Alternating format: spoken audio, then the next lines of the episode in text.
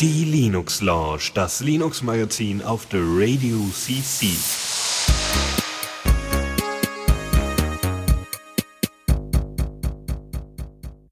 Einen wunderschönen guten Abend hier zur Linux Lounge. Es ist 19 Uhr, es ist Montag und ich bin nicht allein. Hallo Philipp. Hallo Dennis. ja, du hast es geschafft. Ihr habt jetzt derzeit, du, du bist hier in Österreich, ja, und äh, ich bin in Deutschland. Und hier gibt es, also gut, wir haben nochmal bundesländertechnisch irgendwie Feiertage, aber ihr habt jetzt bei euch in Österreich besonderen Feiertag. Oder gilt das nur für, habt ihr, ihr habt ja auch irgendwie Bundesländer nee, oder sowas? Ist Österreich heute, soweit ich Ui, jetzt, okay. Äh, mhm. denke. Äh, Maria Empfängnis heißt der, fragt mich nicht, was oder wie oder. Also das, ja, also ja gut, doch, ist ja christlich dann da. Also ja.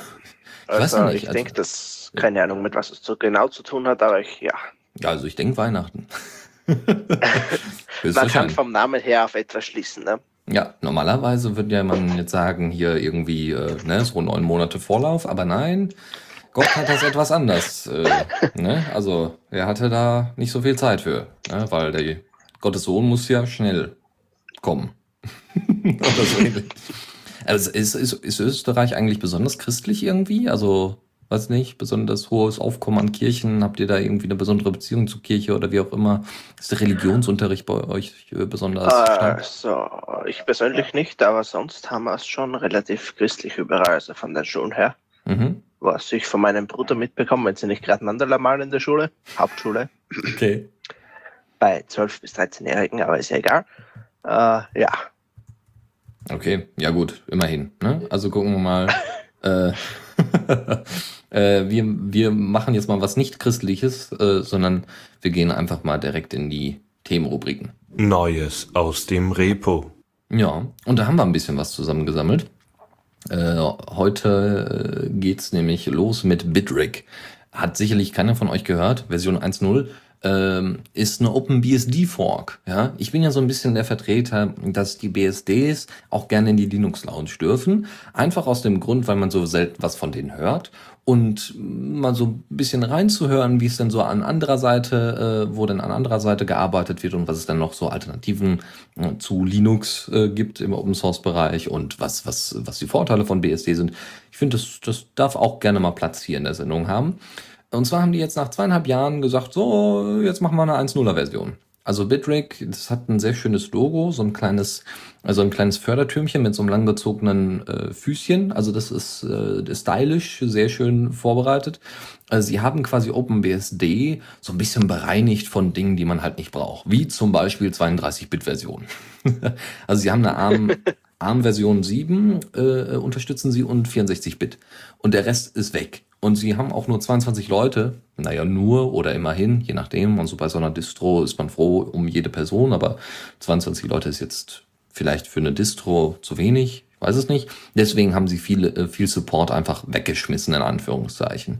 Ähm, und äh, die Überlegung war für Bitrig, dass OpenBSD einfach nicht modern genug ist. OpenBSD ist ja eine so der sichersten Betriebssysteme, könnte man sagen die es so gibt und die sind ja auch explizit auf Sicherheit ausgelegt, aber es fehlt, wie gesagt, den Bitrig-Leuten da so ein bisschen an Modernität. Ja, also es gibt da nicht ständig Revolution, weil OpenBSD ja jetzt auch schon eine Weile alt ist. Und äh, Bitrig könnte vielleicht nach zweieinhalb Jahren Entwicklung in der 1.0er Version vielleicht durchaus mal eine Alternative, auch mal eine, ähm, eine Alternative sein, die man mal angucken könnte sein. Ja. Äh, das zu BSD. Also zu Bitrig. Mal gucken. Also ich, ich, ich würde ja gerne mal, also ich habe mal PC BSD benutzt und das war alles andere als hübsch. Aber ich bin tatsächlich am überlegen, ob ich auf einem Rechner äh, nicht mal wirklich ein sicheres OS oder ein Dual Boot zumindest mal mache, äh, dass ich für wirklich äh, etwas kompliziertere oder sagen wir mal etwas äh, schwierigere Sachen, ähm, also sicherheitsrelevante Sachen, dafür BSD benutze. Aber dann muss ich mal gucken. So. Ja, da gibt's ja auch. CentOS, was wir in der Firma vor allem im Einsatz haben, halt, da ist es ja auch.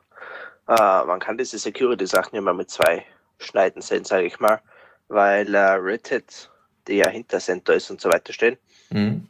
ähm, sie stehen mehr oder weniger hinter CentOS, hauptsächlich hinter Red Hat. Linux, ne, heißt es gleich. Und, ja, ja genau. Red Hat, äh, Red Hat Enterprise Linux. Genau. Und das haben wir nicht im Einsatz, wir haben ja CentOS direkt im Einsatz. Und da sind die Libraries teilweise mit solchen Backports abgesichert, mehr oder weniger, wo eben Heartbleed zum Beispiel in einer neuen Version gefixt wurde und dann mehr oder weniger äh, zurückgeportet wird. Ähm, Finde ich jetzt nicht unbedingt das Beste, was man machen kann, aber gut, ist ja ein Ansatz. Es läuft angeblich stabil, ich weiß es nicht, äh, hängt von uns bei der IT-Abteilung ab. In der Entwicklung ist uns das relativ egal. Hauptsache unser Zeug läuft drauf. Ne? Genau, genau. Ja, hier ist es halt so, dass, also, dass die meisten BSDs, OpenBSD vor allem, eine besondere, besondere Sicherheitsinfrastruktur haben, die jetzt bei Linux so in der Form nicht ausgeartet ist. Ja, obwohl ich glaube, dass so ein, also äh, Linux ist eher so der Hardware-Typ. Ja, wir unterstützen einfach erstmal ganz, ganz viel und packen erstmal alle Features rein und gucken mal am Ende, ob es funktioniert so ungefähr. Und bei BSD ist man da ein bisschen vorsichtiger und deswegen auch ein bisschen, wie soll man sagen, traditioneller, ein bisschen Unix belasteter. Und ähm, ja, also solche, solche Sachen muss es auch geben, ne? solange die irgendwie noch kompatibel sind mit einigen Linux-Sachen. Ähm, ich meine, solange äh, zum Beispiel bei den Games äh, OpenGL äh, möglich ist, ist erstmal alles super, weil dann könnten sie theoretisch auch auf OpenBSD laufen, soweit ich weiß. Ähm, oder nicht explizit auf OpenBSD, sondern auch auf anderen BSDs wie Dragonfly und FreeBSD. Gut. Äh, gehen wir zu einem zu einem äh, Video-Editor, den ich vorher noch nicht äh, kannte, aber den wir jetzt mal ein bisschen promoten wollen. Bei mir ist das erste Mal abgestürzt, als ich ihn verwendet habe. Yay! also äh, da, da könnt ihr gerne mal gucken. Vielleicht läuft's ja bei euch irgendwie rund. Äh, Shotcut. Shotcut in der Version 14.12. 14 für das Jahr und 12 für den Monat. Wer hätte es gedacht? Ähm, sie geben fast jeden Monat, soweit es eben möglich ist, eine neue Version raus mit ein paar kleinen Kleinigkeiten an Features. Äh, da war jetzt bei 14.12 war jetzt nicht so viel Interessantes dabei. Sie haben ein neues Filtermenü eingebaut. Also es gibt Filter und Effekte für, ähm, für Videoschnipsel. Ähm, ist ja ganz toll, aber das Problem ist eben, dass irgendwann zu viele Effekte drin waren, zu viele Filter drin waren und sie das mal ein bisschen kategorisiert haben und man kann auch favorisieren. Also das heißt, wenn ich besonders oft Schwarz-Weiß-Filter benutze, kann ich den favorisieren und habe den sofort greifbar, was an sich eine schöne Sache ist. Das wäre es aber in erster Linie ähm, von, von der 1412er. Deswegen springen wir mal ganz kurz zurück zur 1411er. Die hat äh, den Opus-Codec jetzt äh, inzwischen unterstützt. Ähm, die hat den äh, WebGL-basierten Filter für 3, äh, 3D-Text integriert, was ziemlich cool ist. Ähm, sie kann jetzt, äh, und wenn man WebM-Filme exportiert, ist standardmäßig jetzt Opus Audio eingestellt was auch super ist. Das Ding ist cross-Plattform, ihr könnt es gerne mal unter Windows, Mac oder sonst irgendwo benutzen und dann einfach mal ein bisschen was dazu, äh, dazu sagen. Wie gesagt, unter Arch habe ich es mal ganz kurz ausprobiert, mir ist es abgeschmiert und ist damit nicht, äh, ist damit nur bedingt besser als Audacity, was die Stabilität angeht. Ja, ansonsten, äh, hast du noch irgendwie empfehlenswerte andere Video-Editoren? Äh, selbst benutze ich nur kommerzielles aktuell und zwar stecke ich ja immer noch, ja, stecke ich immer noch bei Premiere fest. Äh, solange bis mir die Schullizenz ausfällt, äh, ausläuft, was wahrscheinlich bald der Fall sein wird. Und deswegen suche ich ja aktuell nach was Alternativen. Ja. Also ich wüsste jetzt noch äh, PTV, obwohl das eben auch nicht so stabil ist. Caden Live ist wohl deutlich besser geworden inzwischen und äh, kann man durchaus mal ans Herz legen, ist aber eine äh, deutlich andere Bedienung, nicht immer komfortabel. Es ist so ein bisschen das GIMP unter der Video-Editing-Software, weil es äh, bestimmte Sachen, die man von äh, Pro-Sach, also so Premiere und, und Sony mhm. Vegas und so weiter, eher gewohnt ist, die einfacher funktionieren, sind halt unter Caden Live ein bisschen aufwendiger, äh, also bedienungstechnisch, weil es wahrscheinlich äh, wenn, wenn man es bedienungstechnisch besser machen wollen würde, dann würde es äh, deutlich mehr äh, Zeit und, und, und, und Schweiß und Tränen kosten, das umzusetzen. Ja gut, für das bisschen, was ich editieren muss, wird es wahrscheinlich auch reichen. Mein Problem ist halt, dass äh, die Videos, wenn ich sie aufnehme, dass die in diesem komischen Dick-Story-Codec sind. Ja. Und die kannst du dann nur unter Windows wieder dekodieren und und und. Also das ist da doch etwas das Problem dabei, aber sonst, ja. Ja gut, okay, live habe ich mir schon mal angeschaut, ne? das heißt ja recht. Ja, da müssen wir mal gucken. Also genau, deswegen einfach mal. Äh, Caden Live ist wie gesagt mit den Jahren auch gewachsen. Das letzte Mal, als ich Caden Live benutzt habe, ach, das ist äh, pff, also was ist aktiv benutzt, das ist auch sicherlich schon wieder drei Jahre her. Ja, also da da ist wohl einiges wieder verbessert worden. Gut, äh, gehen wir mal ein bisschen in die Gaming-Szene, obwohl es ja noch bei Neues aus dem Repo dazu gehört. Denn äh, es handelt sich hierbei um die Software Retro äh, in der Version 01. Ähm, diese Software ist eher so, ein, so eine Art Mini-Bundle aus zwei äh, Softwarekomponenten. nämlich einmal libretro, was eine C bzw. C++ API für äh, Retro-Videospiele ähm, Konsolen-Emulatoren ist. Heißt also, man kann alte SNES, NES, also Nintendo Entertainment System Spiel drauf spielen und solche Geschichten. Ähm, und noch Sega und äh, das VM ist teilweise auch irgendwie noch unterstützt oder ist, ist sowas ähnliches. Und es gibt dann eben noch mal eine GUI dafür, die mit einem GTK 3 Interface ausgestattet ist, was ziemlich cool ist. Das eigentliche Ziel dieser, dieses mehr oder weniger kleinen Software-Bundles äh, weil sie eben an beidem immer gleichzeitig arbeiten. Ne? Solange die Schnittstellen ordentlich funktionieren, kannst du das auch ordentlich als Interface anbieten oder im Interface anbieten. Ähm, sie wollen so ein bisschen, das, das eigentliche Ziel ist, äh, einen quasi Gnome Games herzustellen. Also wirklich ein Interface, du äh, hast deine Spiele da drin, die du emulieren kannst und kannst sie dann schön locker, flockig, ohne große Probleme äh, darauf zocken. Ja, und also auf dem, auf dem Linux-Rechner. Und das ist natürlich, ne, SCAM-VM hat gut vorgelegt, ist aber vor allem ausgelegt für Adventures. Äh, DOSBox macht sowas. Sie benutzen auch teilweise, deswegen auch dieses Schnittstellen, äh, diese Schnittstellenbibliothek, sie benutzen auch teilweise schon Engines, ja, also die ScumVM Engine irgendwie auch, äh, dann DOSBox irgendwie teilweise und noch allerlei anderes Zeug und machen es aber somit einfacher über die, äh, erstens über die Schnittstelle und zweitens über das Interface darauf zuzugreifen. Das heißt, für äh, Retro-Gaming unter unterm Raspberry Pi ist erstmal äh, keine Grenzen gesetzt. Ich bin mal gespannt, außer vielleicht GTK 3, ja, als etwas größere Hürde, äh, weil es ein bisschen mehr Ressourcen frisst. Ja, so, das dazu. Äh, wer also ein bisschen zocken möchte, 0.1, deswegen, das ist alles noch in den Kinderschuhen, sieht aber jetzt in den Screenshots sehr hübsch aus. Äh, Pydio, Pydio 6.0 ist eine File-Sharing-Plattform, die wir vorstellen wollen. Und zwar, ähm, ja, im Endeffekt war es das schon.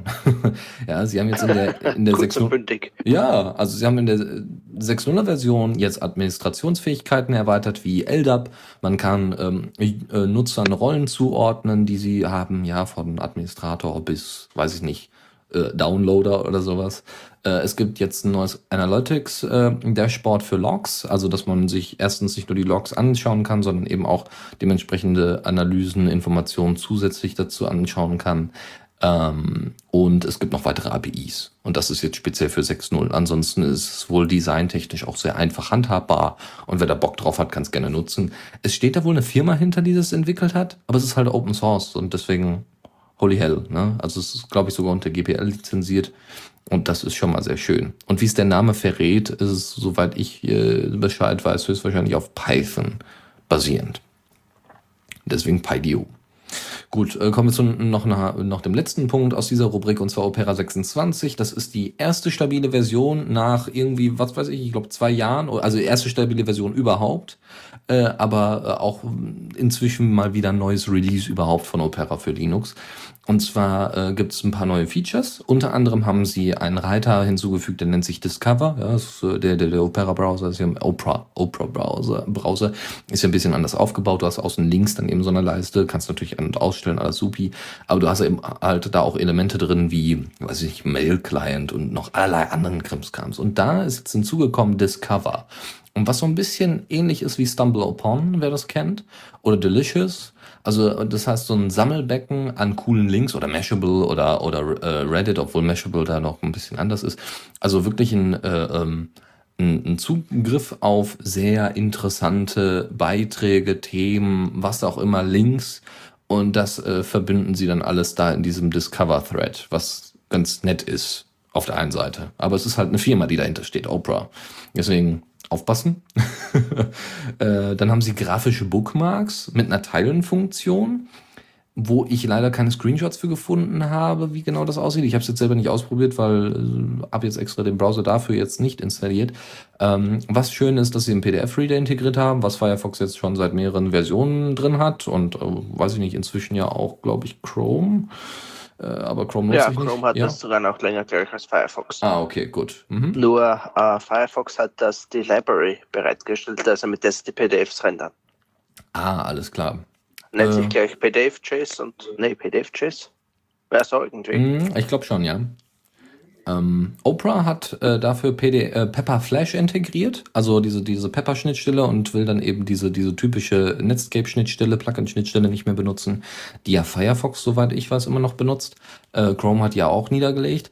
Ähm, Pepperflash kann deswegen gut integriert werden, weil ähm, Google ja dran gearbeitet hat für Chrome oder Chromium ähm, und äh, die ja jetzt eine neue, in Anführungszeichen neue, aber auf WebKit basierende Engine benutzen, nämlich Blink. Und Oprah hat dann gesagt, okay, wir nehmen einfach Blink auch, ja, und haben dann eben diese Pepperflash-Integration relativ einfach integrieren können, äh, also einbauen können. Äh, High, äh, und sie haben noch High DPI äh, Support mit da reingepackt. Also wenn ihr große Auflösungen habt, könnt ihr jetzt den Opera Browser noch ein bisschen besser benutzen. Das soll es gewesen sein zu dem Part und dann geht's weiter. Newsflash. Äh, GNU GPG äh, sind nicht vertrauenswürdig. Das ist die News. Ähm, ihr wisst ja, wenn ihr PGP bzw. GNU PG benutzt, ähm, gibt es, äh, müsst ihr die Keys austauschen, ja, so jeder kriegt den Key, den öffentlichen Key vom anderen und diese werden, diese werden im besten Fall verglichen, ja. So, es gibt aber eine ID dafür, die das Ganze verkürzt. Ja, also ihr habt einen kompletten, eigentlich den kompletten Key, gekürzt in einer kleinen ID, damit es schneller ist, äh, schneller äh, zugeht, diese IDs äh, miteinander zu vergleichen, anstatt den ganzen Key miteinander zu vergleichen. Ist klar, weil der Key deutlich länger ist. So, diese IDs miteinander zu vergleichen, ist ja schnell gemacht. Das Problem ist, dass diese ähm, IDs die äh, ein 32-Bit-Kürzel äh, zusammen in einem als 32-Bit-Kürzel zusammengefasst sind, ähm, leider auch äh, ja quasi nicht mit den Originalschlüsseln zusammenpassen müssen. Also das heißt, ihr habt äh, von jemandem den Original, äh, ihr habt nur die ID des anderen und jemand könnte theoretisch einen Key generieren, der auch auf diese ID passt. Ja, das heißt, äh, es wären zwei unterschiedliche Keys unter derselben ID erreichbar. Und das ist ein Problem, weil, also das ist jetzt nicht, das bricht jetzt nicht irgendwie Verschlüsselung oder sonst irgendwas, aber wenn man Sachen miteinander vergleicht, ist es natürlich echt ein Problem. Und das ist sehr ein, also, ne, vor allem wenn, wenn man bewusst äh, falsche Informationen seht. Ja, also wenn man bewusst einen falschen, eine falsche ID angibt und solche Geschichten. Das ist echt problematisch. Aber auch, wie gesagt, sehr interessant. Richard Clafter und Eric Swanson haben das rausgekriegt und haben das mal entwickelt, äh, wie man diese, diese IDs ja, also wie man eine, eine Ziel-ID und dazu einen passenden Key generiert. Das äh, geht inzwischen auch deutlich einfacher, hat, glaube ich, nur wenige Minuten gedauert, wenn überhaupt. Also da, da haben sie auch eine äh, GPU für verwendet, damit das äh, ordentlich berechnet werden kann. Das ist schon ziemlich cool auf der einen Seite, auf der anderen Seite halt auch scheiße, wenn man die IDs jetzt nicht mehr ordentlich miteinander vergleichen sollte, im besten Fall, sondern wirklich die Keys. Ah, ja, das heißt dann ja auch, dass es bei GNU-BG äh, äh, zu Kollisionen kommen wird. Ja. Also zu Schlüsselkampe. Also ich ja, glaube, ist ja. Ja, nicht unbedingt ja Schlüssel, sondern IDs. Nur die IDs, nur die Kennungen. Das ist so ein bisschen wie der Fingerprint bei, äh, so, bei OTR. Okay. Na gut, na gut.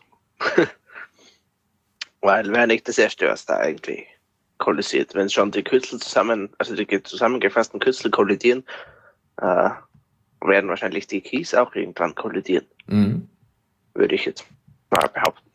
naja, und deswegen, also das sind einfach zwei unterschiedliche Keys zu einer selben ID die, und die IDs vergleicht man normalerweise, um zu gucken, ob das denn wirklich derjenige ist, der mir da gerade was geschickt hat. Aber das sollte man, da muss man halt dann in Anführungszeichen jedes Mal den Key miteinander vergleichen im besten Fall. Ja, okay. Gut, dann hätte ich gesagt, kommen wir auch zum nächsten. Und zwar hat HP ein neues Ultrabook vorgestellt, das Elitebook ah, 1020 oder 1020, wie auch immer man es nennen will. Das Interessante daran ist und warum es auch in der Linux-Launch ist, es kommt mit Linux. Wer hätte das gedacht? Ähm, äh, zu den technischen Specks ein bisschen. Es hat ca. 1 Kilogramm ein Full HD Display, beziehungsweise sogar ein 2K-Display in der Special Edition. Das ist aber nicht so cool, weil es ähm, naja, nicht so hochauflösend ist, naja, doch hochauflösend, aber nur matt oder so irgendwie, zum Einsatz kommt unter anderem Windows 8.1 Professional, wer hätte es gedacht, und Windows 7 oder natürlich auch, was auch sehr cool ist, FreeDOS bzw. Ubuntu, wobei FreeDOS habe ich schon lange nicht mehr gehört. Ähm, ja, erste Geräte soll es ab Februar 2014 zumindest in der USA geben. 15 wahrscheinlich, Europa. oder? 15, ja, habe ich gesagt. 14, ja, okay. 14, ja. Aha. Ja, erste Geräte soll es eben ab Februar nächstes Jahr geben, beziehungsweise also erstmal nur in den USA. Für Europa gibt es leider noch keine Details. Der Preis soll sich aber zwischen 1100 Dollar und 1500 Dollar bewegen, soll ich das richtig gelesen haben. Ja. Wunderbar. Genau. Also da bin ich ja mal gespannt. Weil das sieht ja, echt gut aus, weil das ist eher so der, der äh, ähm, Apple MacBook Air Konkurrent. Sieht auch so aus, ähnlich. Richtig, ja, auch von der, äh, von der Breite und so her. Irgendwo steht da 1,6 Zentimeter dünnem Gehäuse, also ja. Ja, vor allem wundert mich, also es sieht halt aus wie Aluminium, aber ich gehe mal ganz stark davon aus, dass es kein Aluminium ist. Ja, ich finde das immer ganz wahnsinnig schrecklich. Man kann das dann nur anfassen oder wenn es dann direkt daneben steht, dann ja. ist es halt als cooles Feature dabei. Aber wenn halt das nicht der Fall ist, dann ist es halt nervig. Also ich finde find Aluminiumgehäuse sowieso deutlich besser, hübscher, wie auch immer und deutlich stabiler. Ja, äh, äh, kommen wir doch zu einem Aluminiumgehäuse oder zumindest einem Gerät mit Aluminiumgehäuse und zwar dem Ubuntu Tablet, was so ein bisschen untergegangen ist. Ähm, Canonical hat eine Crowdfunding-Kampagne gestartet. Ziel waren oder sind immer noch 36.000 Dollar. Äh, die haben sie noch nicht erreicht, weil das Sailfish OS Tablet, also das Yola Tablet, dazwischen kam, mehr oder weniger. Also das Yola Tablet hat es geschafft, ein bisschen früher anzufangen mit dieser, mit der Crowdfunding-Kampagne, was dazu geführt hat, dass ähm, das Sailfish komplett überladen war mit Angeboten, so von wegen, ja, wir möchten ein Sailfish OS Tablet, bla bla, ja. Und ähm, das Ubuntu-Tablet irgendwie komplett außen vor gewesen ist. Ich weiß nicht, wenige Tage oder eine Woche später oder so kam dann eben dieses Ubuntu-Tablet raus. Und das kostet 300 Dollar, anstatt das, äh, so wie das ähm, Yola-Tablet, was 250 Dollar kostet. Ähm, wiederum hat das Ubuntu-Tablet aber das Killer-Feature schlechthin. Es hat eine 1 Terabyte Festplatte, die natürlich höchstwahrscheinlich keine rotierende Festplatte ist, äh, also keine HDD, sondern eine S äh, SSD. Ja, hoffe ich mal. Ähm, so, äh, hat aber trotzdem 16 GB Flash-Speicher noch zusätzlich. What the hell? Ja, okay, ja. Wenn ich eine 1 Terabyte Festplatte habe, brauche ich dann wirklich noch eine, einen, einen Flash-Speicher, aber okay. Ja, sicher, sicher. Das brauchst du. Vor allem, es ist eigentlich ein Flash-Speicher. Ich weiß nicht so ganz genau. Wie gesagt, das Ding hat ein Aluminiumgehäuse, 10 Zoll, hat eine 5-Megapixel-Kamera, was auf jeden Fall schon mal in Ordnung ist, hat einen A7 1,6 äh, Gigahertz Quad äh, drin ähm, kann Dual Boot von Android und Ubuntu. Das Problem ist aber, dass äh, man das vorher definieren muss, was man haben möchte, ob Android oder Ubuntu. Und dann wird halt nur eines ausgeliefert, was halt ein bisschen nervig ist, weil wenn ich jetzt sage, okay, ich probiere jetzt erstmal Android auf dem Tablet aus, oder ich probiere jetzt erstmal Ubuntu auf dem Tablet aus und äh, dann merke ich, okay, das funktioniert nicht ordentlich, dann nehme ich halt Android. Ähm, das ist halt nicht, sondern das muss man sich dann wirklich vorher, ähm, da muss man sich vorher festlegen. Ja, dann weiß ich nicht. Hast du ein Tablet, Philipp? Tablet, ja. Soll ich jetzt sagen, was? Es fängt mit A an. Also der Hersteller. Asus? Nein. Acer? Bisschen kommerzieller. Kommerzieller. Apple? Ja. Da, da, da, ein kommerzieller. kommerzieller, ja. ja das ist... Genauso wie das äh, Gerät, von dem ich gerade streame, also Mumble läuft, und äh, das andere Gerät, an dem ich gerade hier sitze und äh, die Shownotes sehe. Mhm. Denn heute bin ich extrem unterwegs. da habe ich Mampel auf einem anderen Rechner offen, als ich die Shownotes offen habe. Mhm, mhm. Ja, nee, ist ja in Ordnung. Äh, also du, du, und mit dem iPad bist du natürlich zufrieden, oder? Ja, höchst zufrieden. Höchst ja, verdammt nochmal. das ist ja unfassbar. Okay. Aber ich steuere damit ab und zu das XBMC. Na, immerhin. Das funktioniert auch, auch sehr gut auf dem Raspberry. Naja, gut. Also da kann ich auch mal äh, sagen, dann habe ich jetzt mittlerweile relativ lange schon, den nutze ich als Media Center mehr oder weniger. Und der läuft wirklich super. Also auch Full HD ohne Probleme. Hm, okay. Ja, was nicht, es heißt ja Airplay bei Apple, ne? Also diese, diese Media-Schnittstellen und das kann ja inzwischen XBMC, beziehungsweise es heißt ja Kodi, da müssen wir uns jetzt ja dran. Kodi, ja. Kodi ja. heißt es ja. Ja, also da gibt es einige Media Center, die das durchaus unterstützen, die Airplay. Das heißt dann aber, glaube ich, in der Open Source Version ein bisschen anders. Gut, das ist ja kein Apple Podcast. Lassen wir das lieber. Genau. Gehen wir ein bisschen aufs Zocken. Zockerecke. So, mein Vater hatte mal in der Vergangenheit tatsächlich Airline Tycoon sich zu, also so eine Computerbildspiele gekauft und äh, die hatte eine ähm, hatte eine, sag, sag doch mal schnell, die hatte, äh, da war halt eine Airline? Cartoon Deluxe CD bei, genau. Und ich habe das tatsächlich auch mal eine Weile lang gespielt. Das war total simpel, das war total einfach und witzig auch gemacht. Also es gab irgendwie, musste es halt in verschiedene Räume. Es war auch grafisch jetzt nicht besonders toll, aber es war ganz niedlich aufgemacht. Ähm, Du musstest dann in Büroräume reinrennen und musstest deine Flu äh, musstest gucken, welche, welche Flugrouten du nimmst und solche Geschichten. Also ganz niedlich eigentlich. Hast du eine kleine Spielfigur gehabt und bist halt von Büro zu Büro gerannt und äh, ja, also ganz nett eigentlich gemacht. Aber dass es 1998 war, als das Release worden ist, das war mir bis dahin nicht bewusst. Das Ding gibt's auf Steam. Äh, also ist jetzt veröffentlicht worden auf Steam, beziehungsweise ist jetzt auch für Linux veröffentlicht worden und ähm, hat jetzt die Mindestanforderungen, musste ich unbedingt aufschreiben. Es ist fantastisch. Man braucht dafür einen 133 MHz Prozessor. Äh, zudem braucht man 32 MB RAM und, und 600 ja. MB Festplattenspeicher. Ja, da braucht man sich nur so viel, weil es äh, portiert wurde, oder? Ja, 600 ja. MB, also. Ja, Festplattenspeicher, ne? Also das ist, äh, das ist nix. Ja, genau. Also es ist ja. ein Witz. Aber gut, aber es ist schön, dass nach äh, 16 Jahren auch ein Spiel auf Linux portiert wird. Ist auch hübsch. Ja, ich weiß nicht warum. Vor allem ist es auch so ein absolutes Billigspiel. Aber es ist schön zu sehen, dass es jemand macht. Okay. Ich hoffe, es ist dann auch noch eine native Übersetzung. Aber gut. Jo, äh, dann, dann wird es tatsächlich jetzt interessant, weil es mal äh, wirklich ein großer Titel ist, der jetzt kommt. Und zwar Bioshock Infinite. Bioshock kennt ihr vielleicht. Wer es nicht kennt, äh, die Story ist ungefähr, also die Bioshock erst, die, die, die, die erste Version von Bioshock war, habe ich sogar hier. Moment, ich habe ja tatsächlich eine Xbox 360 und da habe ich auch mir tatsächlich, also ich bin kein großer Freund von Bioshock, das sage ich euch schon mal von vornherein. Äh, Beschreibung ist, Bioshock ist ein Actionspiel, wie, es noch, wie sie es noch nie erlebt haben. Auf dem Grund des Meeres erwartet sie die utopische Stadt Rapture, zerrissen vom genetischen Bürgerkrieg bla bla bla. Und es ist halt so ein bisschen so eine Mischung aus Horrorelementen, Thriller so ein bisschen und eben auch so ein bisschen äh, Steampunk-Elementen. Also es ist eigentlich sehr cool gemacht, keine Frage, aber es ist halt kein Spiel für mich.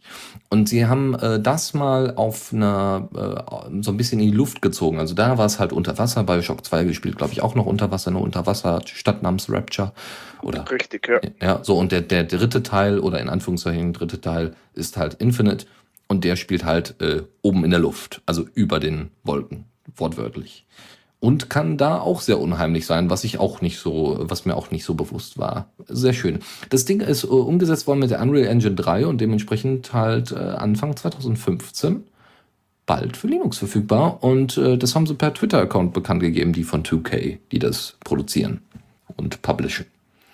Was sehr cool ist. Ich bin gespannt. Ja, also ja, Unreal Engine 3 ist auch interessant, weil die läuft auch auf Tablets. Ah, sehr schön. 2K ist übrigens also, deswegen bekannt, weil sie auch. Zumindest äh, auf meinem. Stimmt, da fällt mir ein, sie haben ja Bioshock 1, haben sie zumindest für iOS äh, portiert. Wie süß. Schaut gar nicht so schlecht aus. Äh, okay. Ich glaube, für Android gibt es aber auch. Ja. Ja, Sicher bin ich mir jetzt nicht, aber mir kommt es so vor. Also der, der Hersteller-Publisher ist 2K und 2K ist unter anderem für Spiele wie Borderlands bekannt und Borderlands ist ja schon portiert worden, das Pre-Sequel. Also Richtig, und ja. Infinite ist jetzt, glaube ich, anderthalb Jahre alt, zwei Jahre alt vielleicht. Vielleicht auch nur ein Jahr, mir kommt das immer so lange vor. Ja, ja, äh, sowas, glaube ich. Ein ne? also aus. Nicht allzu alt, sagen wir so. Und dementsprechend hat es auch nicht nur schöne Grafik, sondern ist dementsprechend auch ganz, ganz hübsch äh, für die Zukunft. Bin gespannt, also wie das umgesetzt wird. Gut, kommen wir zu einem Projekt, was sich so nach und nach mal entwickelt hatte. Das ist das äh, Xorios-Projekt. Ähm, es geht um, bei diesem Projekt um, ein, um darum, die Aurora Engine, das ist eine Spiele-Engine, von BioWare nachzubilden. BioWare ist unter anderem bekannt für Spiele wie Knights of the Old Republic, also ein Star Wars Spiel, oder Neverwinter Nights. Äh, BioWare hat natürlich auch später Mass Effect und so weiter gemacht, aber äh, die wurde, glaube ich, nicht mit der Aurora Engine gemacht, sondern vielleicht mit einem Nachfolger davon oder wie. So, aber die Spiele sind ja inzwischen auch eine Weile alt und Knights of the Old Republic war so das Spiel meiner Jugend, weil ich war so unfassbar fasziniert von diesem Spiel. Nicht nur, weil ich absoluter Star Wars Fan zu der Zeit war, sondern ah, das war einfach toll. Ja, also die, die Dialoge waren spannend, Sie haben, sie haben wirklich da eine sehr, sehr schöne Story erzählt und äh, man konnte, die, die Gefechte waren nicht zu schnell, aber auch eben nicht zu unactionhaft, unspannend. Das war sehr schön. Wie gesagt, sie versuchen jetzt die Aurora Engine als Open Source Gaming Engine zu etablieren. Das mit OpenGL, was ziemlich cool ist. Ähm, Deswegen bin ich mal gespannt, wenn sie das hingekriegt haben, dass ich das auch gerne mal ausprobieren werde in Zukunft mit meinen Spielen, die ich hier noch habe, nämlich Teil 1 und Teil 2. Teil 2 habe ich nämlich nie gespielt, weil das war gerade zu der Zeit, wo ich dann zu Linux gewechselt bin und dann äh, keine Möglichkeit mehr gesehen hatte, das irgendwie umzusetzen und auch keinen Bock mehr da wirklich drauf hatte, muss ich zugeben. Ja, also empfehlenswert. Ich finde solche, solche Open Source Gaming Engine Geschichten, es gibt das ja auch für Morrowind, für, für Elder Scrolls Morrowind äh, OpenMW, glaube ich, aber heißt es, oder OpenMW. Äh, äh, das haben wir ja auch öfters mal äh, hier in der Linux Lounge gehabt und äh, solche Sachen sind an sich immer schön zu sehen, sind aber auf der anderen Seite auch ein bisschen schade, dass man dann immer die Originalspiele dafür braucht. Vor allem, dass die Spiele dann auch noch so alt sind, ähm, dass sie vielleicht mancher kein, manch einer gar nicht mehr spielen möchte. Aber vielleicht wird es dann irgendwelche Moddings geben oder sowas oder sowas ähnliches, dass man bestimmt, dass man das Originalspiel irgendwann nicht mehr benötigt. Was natürlich auch ganz cool ist. Ne? Dann hast du halt Open Source Gaming Engines. Das dazu. Ähm, kommen wir mal zu einem bisschen was Witzigem. Und zwar geht es um das Spiel I Am Bread. Das ist vor kurzem veröffentlicht worden, auch für Linux. Und man spielt ein Brot, also so ein Stück Toast. Also das, was die US-Amerikaner als Brot be bezeichnen würden, würde ich als Toast bezeichnen. Man schneidet sich und dann isst man eine Scheibe Toast und muss dann in einer 3D-Welt sich umher wippen. Ja, und dann muss man halt entweder es hinkriegen, in den Toaster zu kommen oder man öffnet irgendwelche Türen, was man halt als Toast so macht, wenn man Langeweile hat und keiner zu Hause ist oder man lässt sich vom Föhn toasten oder sonst. Ist ein ganz niedliches Spiel, ist ähnlich äh, wie äh, Goat Simulator. Ja, also es ist wirklich ein ja, Unsinnspiel, aber macht Spaß. Also sieht nach ja, viel Spaß aus. Ah, zufällig heute ein Video zugesehen. Also es schaut sehr witzig aus. Aber ich denke auch der Frustfaktor ist da relativ hoch. Das denke ich auch, ja. Vor allem, äh, ich habe ja gesehen, wie die, äh, wie die ungefähr die Steuerung da ausschaut. Äh, von ähm, wie die Steuerung ausschaut von äh, über, beim, beim Xbox-Controller. Also das gibt es wohl auch schon für die Xbox. Äh, das ist äh, schon äh, sehr äh, kompliziert. Also selbst für so einen Controller. Also das wird auf einer Tastatur, glaube ich, kaum so ordentlich funktionieren. Kann ich mir gut vorstellen. Gut, äh, das nur ganz kurz. Dann gibt's eine Ankündigung. Und zwar Always Sometimes Monsters ähm, habe ich das, hatte ich erst überlegt, ob ich das reinnehme oder nicht reinnehme. Also ich überlege auch nicht nur, ob, ob ich überhaupt Spiele reinnehme, sondern warum. Also die müssen irgendwie was Besonderes haben. Äh, und eins davon habe ich jetzt reingenommen, das ist wie gesagt Always Sometimes Monsters. Und es geht im Endeffekt darum, dass äh, die Stadt oder sagen wir mal äh, so, so die Gesellschaft so langsam auseinanderdriftet. Heißt also, es gibt mehr arme Menschen, also so quasi die Realität. Aber es gibt halt mehr arme Menschen und so weiter und so fort und nicht jeder kriegt einen Job. Und man spielt äh, so ein bisschen in einem ja, so ein bisschen in so, so einem, so einem Gameboy-Setting, ja, äh, spielt man so eine Manga-ähnliche Figur, ähm, wo gerade die Beziehung, wo man gerade die Beziehung beendet hat. Und man hat dann schließlich seine Wohnung dadurch verloren und muss sich jetzt seinen Weg durchs Leben bahnen und trifft dann auf Menschen und muss es mit anderen Menschen irgendwie aushalten, beziehungsweise muss mit anderen Menschen interagieren und findet vielleicht die große Liebe oder sowas. Aber ich fand die Idee eigentlich ganz cool, dass man eben äh, mehr Mensch, in Anführungszeichen menschliche Interaktion oder diese Interaktion der Figuren äh, etwas mehr ins Zentrum rückt weil das meiner Meinung nach äh, doch in einigen Spielen doch sehr vernachlässigt wird, was nicht immer schlecht ist, ja, kommt auf das Genre des Spiels an, aber so einen Ansatz mal zu sehen, finde ich nicht schlecht. Also Always Sometimes Monsters ist so ein bisschen wie, also der, der Titel weist so ein bisschen darauf hin, wie Menschen sein können. Ja, sie können immer manchmal Monster sein. Und das ist ganz niedlich. So, dann jetzt noch schnell eine WebGL-Geschichte, die ihr euch angucken könnt, umgesetzt in JavaScript natürlich. Und zwar 3D City. Das ist nichts anderes als so ein kleiner Mini, eine Mini-Version von SimCity so ungefähr. Äh, noch, also ist auch Open Source, findet ihr auf GitHub. Gibt's auch eine Demo zu und so weiter. Das lizenziert unter GPL 3 ist sehr cool. Also das ist für, für ein Browserspiel ist es sehr beeindruckend und äh, Ähm, macht auch echt Spaß. Also man kann dann halt sein, sein Häuschen da hinsetzen und alles ist tutti. Also das ist echt cool. Man muss dann eben dementsprechend äh, Verbindungen setzen, Stromkabel legen und sowas. Sehr, sehr schön. So, jetzt kommen wir mal ein bisschen zu den Klassikern. Genau, Mau Mau, beziehungsweise nicht Mau Mau, äh, wie der Name äh, schon verrät. Es ist einfach ein Mau Mau übers Netzwerk. Wobei, ich muss zugeben, mit Mau Mau kann ich gerade überhaupt nichts anfangen. Mau Mau ist wie Uno. Ach so, ihr sagt das gleich. ähm, ja, also ist vielleicht im deutschen Sprachraum oder sagen wir mal jetzt hier im, ne, also, also hier ist es unter Mau Mau so bekannt, ja, würde ich sagen.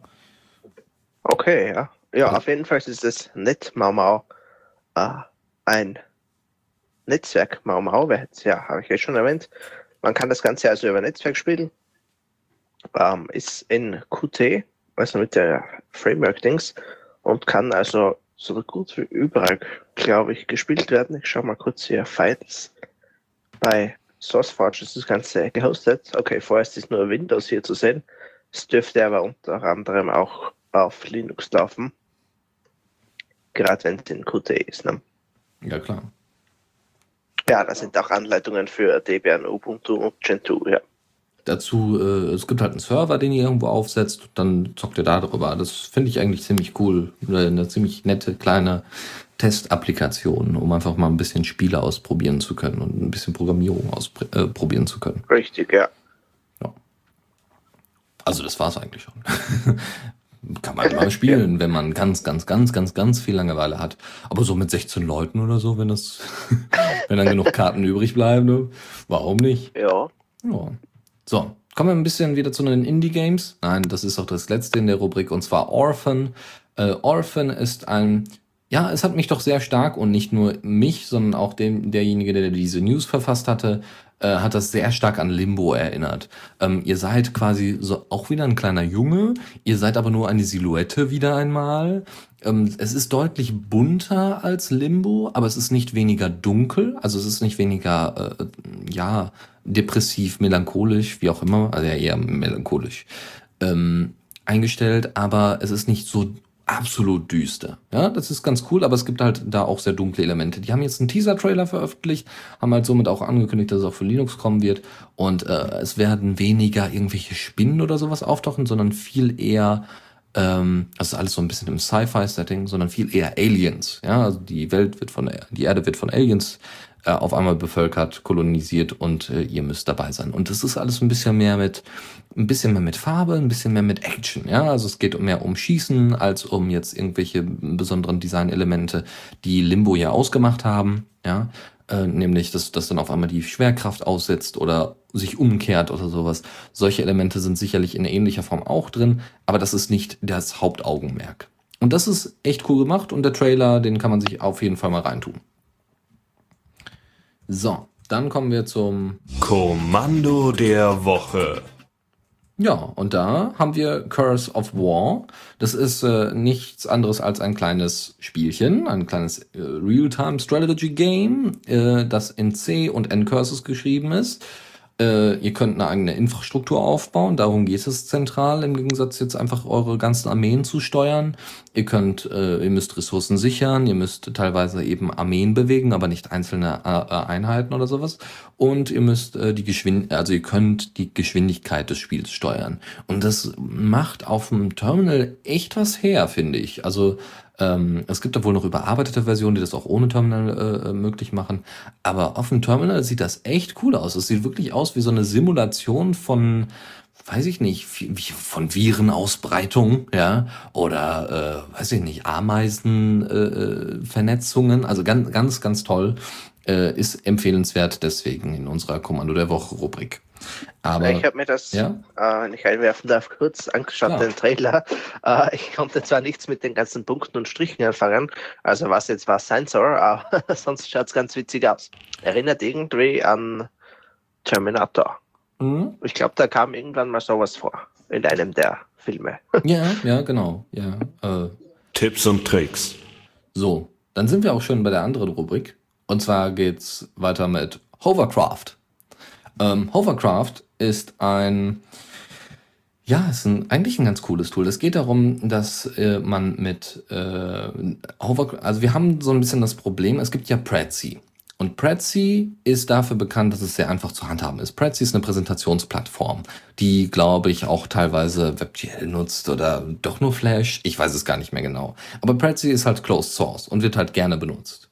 Das Problem ist, dass es halt nicht Open Source ist und dementsprechend hat man sich überlegt, machen wir doch in JavaScript genau dasselbe, nur halt besser. Und Impress.js ist eine Library dafür, ja, um sowas möglich zu machen. Das Problem ist, dass solch, dafür solche ähm, Präsentationen anzufertigen es nicht allzu einfach ist. Und wie man das jetzt am besten hinkriegt, das versucht Hovercraft umzukriegen, indem sie keine GUI benutzen, sondern ganz normale Markup-Language, wie Markdown, glaube ich. Ähm, dann Impress.js nutzen und dementsprechend Sachen einfacher machen, deutlich einfacher. Und man nicht so viel noch irgendwie mit 3D-Versetzung äh, und so weiter rumspielen muss, sondern eigentlich nur das kurz festlegen, textmäßig und gut ist. Ja, das ist schon mal sehr cool. Also man kann also äh, 3D-Zoom äh, und keine Ahnung, man kann sie rotieren, man kann sie wegflippen lassen, die ganzen äh, Slides. Ähm, man kann sie automatisch repositionieren, man kann äh, ach, was weiß ich. Also es gibt noch eine extra äh, Presenter-Konsole. Also das heißt, ihr könnt euch das direkt angucken, nachdem ihr das gerendert habt, was sehr cool ist. Ähm, dann, was gibt's noch? Slideshow generated ist in HTML. Äh, genau, also die komplette Slideshow ist natürlich generiert in HTML, so dass ihr sie sofort auf euren Server laden könnt und direkt im Browser anzeigen lassen könnt. Das ist sehr schön. Und äh, das war's. Es ist einfach sehr, sehr schnell einfach teilbar und sehr schnell auf jedem Browser verfügbar äh, ja. als jetzt. Ne? Also es braucht außer einem Browser kein anderes weiteres Programm, was bei manchen Projekten durchaus sehr hilfreich ist. Ja, weil vor allem äh, Impress ist wirklich mächtig. Ich habe da mal äh, ein paar Stunden damit rumgespielt, aber auch wenn ich jetzt äh, im HTML und JavaScript-Bereich unterwegs bin, ähm, da gibt es so viele Dinge, die du einstellen kannst. Es ist einfach viel zu mächtig schon fast. Äh, ja, ich suche gerade einen aktuellen Vergleich, aber finde jetzt gerade nichts. Na gut, aber um, das ähm, ein bisschen zu kürzen durch Hovercraft ist an sich äh, erstmal keine schlechte Idee. Ne? Also richtig, die, die, Funktionen ja. sind ja nicht weg, aber sie sind etwas eingeengter, so dass man damit besser organisieren kann und äh, sich was Richtig, ganz vor allem. Äh, man muss nicht jetzt HTML können um das, sondern es reicht, wenn man sich ein bisschen in Markdown einliest. Äh, ja, wollte genau. ich mir schon mal anschauen, nur muss ich erstmal schauen, wie ich hier den Pip draufbringe auf dem Mac. Python habe ich ja. Ja, und äh, damit wir jetzt heute endlich mal fertig werden auch, kommen wir wie gesagt, zum Etherpad Plugin EP Comments. Jetzt muss ich gerade mal schauen, wo das offen ist in meinen äh, äh, verschiedenen Tabs hier. Genau. Äh, Kommentare und Anmerkungen kennt man ja von äh, PDFs Farm, dass man einfach dazu hängt, okay, da habe ich das und das gemacht oder auch, ich glaube, in OpenOffice müsste es das auch geben beim glaube ich heißt das, wo man einfach an eine Zelle was dranhängt und sagt, okay, da ist jetzt äh, ein Wert zu korrigieren. Das gibt es jetzt eben auch für Etherpad. Schaut ganz cool aus. Ja, kann man sich, denke ich, mal installieren, wenn man es braucht. ja, also ich, ich weiß nicht, ich, es wäre vielleicht sogar eine Möglichkeit, das bei uns mal im Etherpad zu integrieren. Wir bereiten ja unsere ganzen Sachen hier im Etherpad vor, weil man da schön kollaborativ miteinander arbeiten kann. Und theoretisch könnte man da äh, zum Beispiel auch die äh, Infos reinpacken ähm, über die einzelnen Punkte. Müsste man mal ausprobieren. Aber an sich finde ich das erstmal gar keine schlechte Idee, so dass man, ähm, weil in einem Chat verläuft sowas ganz schnell weg. Und, äh, Richtig, ja. Man verliert sich Farm, ne? Und wenn es da jetzt halt der eine Anmerkung rein und der und der und der und dann, ja. Genau. Hat man mehr Anmerkungen als Text. Gut. Uh, dann kommen wir, hätte ich gesagt, zu Gifli. Ähm, der Hype um die GIFs ist ja aktuell wieder, zumindest bei uns hier gestiegen. äh, auf Facebook merke ich es vor allem, dass ja, GIFs wieder eine Hochzeit durchleben, sage ich jetzt mal. Und dieses Gifly rendert Videos zu GIFs raus. Also, seit ich das gesehen habe, ist es ziemlich egal, was für ein Video das man da hat. Und kann das dann direkt als GIF eben rausrechnen, äh, mit Farbanpassungen und so weiter. Das Ganze wird mit FFmpeg und äh, Image Magic umgesetzt, äh, kann man durchaus mal versuchen, wer auf GIF steht. Und ja. Ja. ja. Also ist an sich äh, einfach ein kleines nettes Tool, das man, äh, das man mal ausprobieren kann, wenn man oft auf 9gag ist und zwischendurch mal für eine gewisse Überschrift oder eine gewisse Aussage so, so ein GIF braucht. Genau. Ansonsten ist es übrigens auch sehr empfehlenswert, bei Präsentationen sowas einzufügen. Ja, das lockert so ein ganzes Ding unheimlich auf. Hier kommt natürlich auf das Thema an. Ich würde jetzt nicht bei Sterbehilfe unbedingt GIMP, äh, äh GIMP ja, GIFs benutzen. Aber äh, wenn ihr da irgendwie andere Themen habt, wo das möglich sein könnte oder zum Abschluss oder sowas, warum nicht? Gut, äh, dann gehen wir zu Mermaid. Mermaid ist nichts anderes als ein Charts Renderer. Ist ähm, also Charts sind so so so ja wie nennt man das? Charts halt. Ähm, das sind ähm, Statistiken in Grafiken. so ungefähr. Ja, also sind Daten in Grafiken geschnitzt, das sind Charts und äh, wie man die rendert. Ja, man kann natürlich jetzt einfach äh, sich äh, Calc oder Excel äh, zulegen und das darüber machen.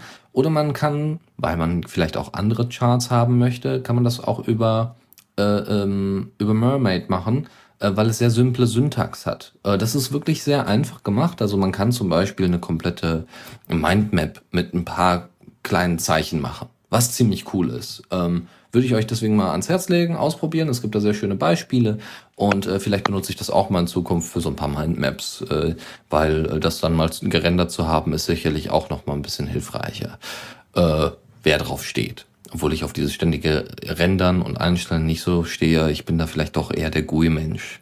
Ja, Asche auf mein Haupt. Gut, von GUI-Zeugs kommen wir zu Traverso.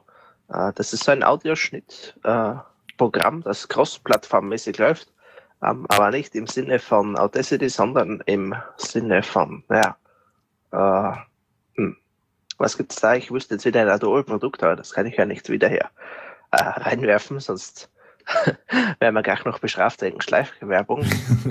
ja, wir haben noch GarageBand, wenn wir jetzt von Apple reden würden. Ja, äh, was um, haben wir ähm, noch? Ja, äh, fällt auch nicht in diese Kategorie rein. Es ist halt so ein Ding, wo man äh, live die Channels und so weiter reinbekommt und damit dann halt aufnehmen kann und Zeugwerk machen kann. Adur wäre jetzt vielleicht eine Alternative dazu, vielleicht? Ja, steht da, ja. Mhm. Genau, ist halt Großplattform. Kann man sich anschauen, wenn man es braucht. Ne? Ist pottenhässlich, aber warum nicht?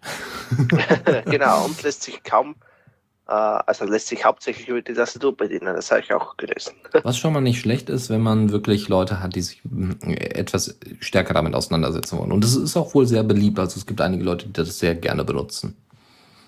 Angeblich. Auch steht in den Kommentaren. Vielleicht haben auch die Entwickler selber kommentiert, kann natürlich auch sein. So, und zwar, weiter geht's. Äh, und zwar im Bereich, äh, was haben wir denn jetzt? Birdie, genau, das ist ein Twitter-Client. Äh, der ist geschrieben in, ja, also der ist, der ist unter GPL-V3 äh, lizenziert, hat GTK 3 als Oberfläche ähm, und ist wahnsinnig durchdacht durch sein. Mehr braucht man eigentlich dazu nicht sagen. Man sieht es, ja. Es ist hübsch, es ist bedienbar auf jeden Fall. Und ich hätte mir sowas gerne für Statusnet gewünscht. ich hoffe, dass das irgendwie noch nachgetragen wird oder sowas in ähnlicher Form. Oder für Pump.io ist mir eigentlich egal. Am besten beides. Aber dass dauernd irgendwelche Twitter-Clients gebaut werden, anstatt Statusnet-Clients, verstehe ich einfach nicht. Warum? Das ist dasselbe. ja, die API kann nicht so riesige Unterschiede aufweisen. Es muss total toll sein, ja. Naja, gut. Also, wer noch einen Statusnet-Client kennt, gerne E-Mail an uns oder Kommentar oder sonst irgendwie. Dann werden wir das vielleicht mal in der nächsten Sendung ansprechen. Oder auch nicht. Oh, ja, doch, ja, doch, warum nicht. ähm, dann kommen wir zu, äh, zu Zanato, wie man das aussprechen soll. Tut, ist ein Ende. Tutanota. Ja, von mir aus. ähm, ist ein Ende zu Ende verschlüsselter E-Mail-Client, der direkt im Browser läuft. Und ähm, er schaut lustig aus. Ich habe es mir mal angeschaut. Man kann sich das dann auch auf seinem eigenen Server installieren. Läuft unter Node.js. Ähm, ich bin mir aber nicht sicher, seit ich das jetzt richtig verstanden habe, braucht man aber trotzdem einen E-Mail-Client, also eine E-Mail-Adresse von denen. Das heißt, du hast zwar Ende-zu-Ende-Verschlüsselung, aber im Endeffekt geht das eh über ihren Server. Ja. Kann man sich aber, denke ich, anschauen. Es sind aber wahrscheinlich auch nur Testinstanzen, um das ein bisschen promoten zu können und ein bisschen Geld zu machen, um die Entwicklung voranzutreiben. Wahrscheinlich, würde ich jetzt auch davon ausgehen, ja. Man kann es auch eigene Instanzen aufbauen, soweit ich das verstanden habe. Ja, das schon, aber ist die Frage, wo kommt dann die E-Mail-Adresse her? Das habe ich noch nicht so ganz überlegt. du selber einen Mail-Server aufsetzen? Ja, okay, gut, das lasse ich mir einreden. ja, gut, so könnte es wirklich ablaufen. Ja, okay.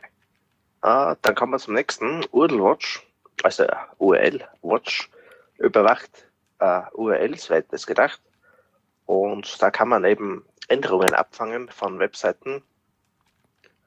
Uh, könnte man ja durchaus brauchen, keine Ahnung, wenn man immer, tja, was könnte man da überwachen? Die Werbung nicht, weil für das gibt es dass man zum Beispiel Banner sagt, okay, wenn sich der ändert, schickt mir keine E-Mail, aber keine Ahnung, eine News-Sektion oder so könnte man damit durchaus überwachen. Alles, was kein RSS-Feed hat, könnte man damit überwachen. Genau. Zum Beispiel auch ein Twitter-Client, so also Twitter, wenn man keinen Twitter-Account haben möchte. Uh, Twitter kann man gleich RSS abfangen. Nee, inzwischen nicht mehr. Das haben sie in der. Nicht letzten, mehr, okay. Das, das haben sie mit der Begründung abgetan, ja, also sagen wir mal so, das wollen wir nicht mehr irgendwie unterstützen. Also das war so eine super Begründung. So, nee, das ist doch viel zu viel Aufwand mit dem RSS-Feed, weil das ist ja auch, ihr müsst das verstehen, so freie Information, das ist nicht unser Ding. Ja? Macht euch lieber einen Account, ist einfach. Können wir Werbung reinbauen. Ja. Genau, und dann, ja. Gut. Und das nächste wäre dann noch Natron. Ja, Natron. Äh, ist ein Programm für, äh, wie heißt das jetzt? Compositing, ne, Compo, Compo. Compositing. Genau. Also nicht für Kompost, Compositing sondern Compositing. ja. uh, das heißt also für Videos, da macht man halt uh, coole Effekte auf ein Video drauf, keine Ahnung, uh, dass das verschwimmt oder ja, auf die Schnelle fällt mir jetzt wieder natürlich nicht sein, dass man einfach irgendwelche Werte vom Video ändert. Schaut ganz cool aus, hat äh, vorn Python 3 Skript Unterstützung das heißt also, man kann das selbst mit Python erweitern. Äh, rendert das Ganze angeblich live. Ist die Frage, wie gut das funktioniert. Ich habe es nicht getestet. Äh, vorstellen kann man, dass sich so ungefähr, wenn man mit GIMP äh, Effekte auf ein Bild draufhaut, nur das Ganze für, für ein Video, was wesentlich mehr Renderaufwand ist, aber schaut uns ganz interessant aus. Ja. Mhm, es gibt sich irgendwie also als Alternative zu After Effects aus, was natürlich eine glatte Lüge ist, aber zumindest der Ansatz, also das, das damit so ein bisschen Werbung zu genau, betreiben, ist schon mal geht in die Richtung. Genau. Ja. Uh, After Effects, ja. Mächtig bis zum geht nicht mehr, braucht man eigentlich nicht. Gut, das letzte hätte ich gesagt, was jetzt von mir noch ist, ist Flash, also fla.sh, also .shell, ne? uh, Karteikarten kennt ja, denke ich mal, jeder, mit denen hat sicher jeder von euch mindestens einmal im Leben gelernt. Mindestens. Ja, mehr oder weniger gut, ne? ja, richtig. Und dieses Flash ist eben diese äh, Flashcards, wie sie da heißen, auf der Konsole. Das heißt also, du gibst da ein äh, deine Karten, die du lernen willst, und dann wirst du eben abgefragt. Ist geschrieben in unter 40 Zeilen von, also unter 40 Zeilen Bash, Skript. Bash, ja doch. Und ja, kann man brauchen hat natürlich keine äh, Überprüfung von, äh, wie heißt's, Überprüfung von Syntax. Ja, ob deine, genau, ob deine Eingaben halt richtig sind, weil das ist ja doch etwas viel Aufwand und führt ja meistens mehr zu Frustration als zu sinnhaften Lernerfolg. Ja. genau. Also, wer mal lernen möchte, also vor allem für auswendig lernen sind solche Sachen immer gut. Äh, vielleicht, gibt, vielleicht kennt ihr da noch irgendwelche Alternativen, dann gerne, wie gesagt, wieder eine Mail an uns, weil ähm, es gibt, gab früher mal durchaus ganz, ganz, also Anki gab es mal, äh, das ist auch äh, so, ein, so ein sehr nettes Tool. Äh, das ist ein GUI-Tool, kein Console-Ding, aber äh, kann man sich auch mal angucken. So, und meine letzte News wäre noch Lollipop. Und zwar ist es ein Music Gnome-artiger, simpler Musikplayer. Aber nicht nur Player, sondern eben auch so ein Archiver. Also wirklich so ähnlich wie Rhythmbox wir sammeln einfach mal Infos über die ganzen äh, Bands und so weiter, beziehungsweise die in einem bestimmten Ordner vorhanden sind und ähm, ja, äh, suchen dann Zeugs. Also es gibt zum Beispiel ein kleines, also was, was ganz nett ist, erstens ist es in GTK 3 und es sieht deswegen natürlich auch wieder ganz gut aus. Und dazu kommt, dass es so ein kleines Panel gibt für kommende Titel. Was ganz cool ist. Ja, also das ist schon mal sehr äh, schön, äh, dass man dann eben reingucken kann, okay, was, was kann ich denn als nächstes, also wenn man zum Beispiel Zufalls, ähm, Zufallsplaylists äh, äh, äh, eingestellt hat, dann könnte man da zum Beispiel äh, drauf Einfluss nehmen. Ja, das ist schon mal sehr hübsch. Und es gibt einen Party-Modus, der natürlich auch super ist. Ähm, da, weil den gibt's aber auch bei Gnome in gewisser Weise. Also in in, bei, bei Rhythmbox meine ich. Ähm, da ist eigentlich auch immer sehr gut, wenn man auf Partys ist, das Ding an die große Stereoanlage aufgestellt hat und dann sagt, hier, wählt einfach mal aus, aus meiner CC-Musik-Library. Ja, da macht man sich gleich schon ganz große, tolle Freunde mit. so von wegen, wo hast du denn hier David Getter? Wie David Getter? Ja, hier Professor Klick. ja, so könnte man das auch machen. Ja, dann sind wir durch. Äh, dann, äh, also das ist, tut mir leid, ich habe auch wieder mal mein Bestes gegeben hier mit der Technik. auch es hat sich mal wieder nicht ausgezahlt, wie immer. Kennt man ja. Ähm, so, äh, ich habe, äh, wie gesagt, ich habe ja vor der Sendung, äh, zwei Stunden vorher ungefähr, ja schon alles durchgetestet. Da gab es keine Probleme, jetzt gibt's wieder Probleme. Vielleicht liegt's auch einfach an der Uhrzeit. Kann ich mir auch gut vorstellen, dass sie sich sagen, ne, guck mal auf die Uhr, heute soll es nicht funktionieren, das ist auch viel zu spät hier, da sollen die Leute Feierabend machen. Ja, ja, weiß ich nicht. Ja, so äh, Software kann ich mit, durchaus vorstellen, ne? genau, Software mit Launen, ja, hatte ich bisher auch noch nicht. ja, okay, gut. Ja, dann danke Philipp, dass du dabei warst und ich hoffe ja, dass jo, es äh, nächstes Mal nochmal irgendwie funktioniert und so. Ich meine, das war jetzt ein Glücksgriff mit dem freien Tag. Und äh, ja. dann wird, glaube ich, werde vielleicht, ich weiß gar nicht, ob ich die letzte Sendung mache ähm, vor den vor vor äh, Weihnachten. Müsste ich mal nachgucken. Ähm, warte mal, wir haben heute Montag. Ja, also am Mittwoch ist ja der 24. Genau, 22. Montag. Ja, 22. wäre äh, unser Termin, genau. mehr oder weniger. Genau, vielleicht kriegen wir das hin. Ich hoffe mal. Vielleicht hast du dann ja irgendwie schon frei oder sonst irgendwas, weiß ich ja nicht. Nee, ich habe erst ab 24. frei. Ach Gottchen, ja gut, Aber okay. vielleicht, wir haben gleich, Update-Shop ist bei uns, glaube ich, am 20. oder so oder am 19. Ja. Und dann könnte sich das vielleicht ausgehen, ja. Alles klar. Ja, müssen wir mal gucken, ob wir dann am 29. eine Linux-Lounge machen. Das wird wahrscheinlich nicht der Fall sein. Aber dann wird halt die letzte Linux-Lounge am vor Weihnachten beziehungsweise vor Jahren, Jahresende wahrscheinlich dann meine sein und dann können wir uns ja mal überlegen, genau. wen wir denn da einladen, wenn der Philipp nicht kann. Ja, dann wird's mal hier ein bisschen spannender. Ja, mal gucken, kriegen wir schon irgendwie hin, ein bisschen was Interessantes zusammen zu ballern. Genau. Gut, dann wünsche ich euch noch einen schönen Abend und äh, wir hören uns dann demnächst wieder. Gute Nacht. Vielen Dank fürs Zuhören. Die Shownotes findet ihr auf theradio.cc zusammen mit dem Mitschnitt und dem RSS-Feed der Sendung. Solltet ihr Ideen oder Themen für uns haben, dann schreibt uns einfach an kommentar at theradio.cc. Wir freuen uns immer über konstruktive Kritik zur Sendung. Bis in einer Woche.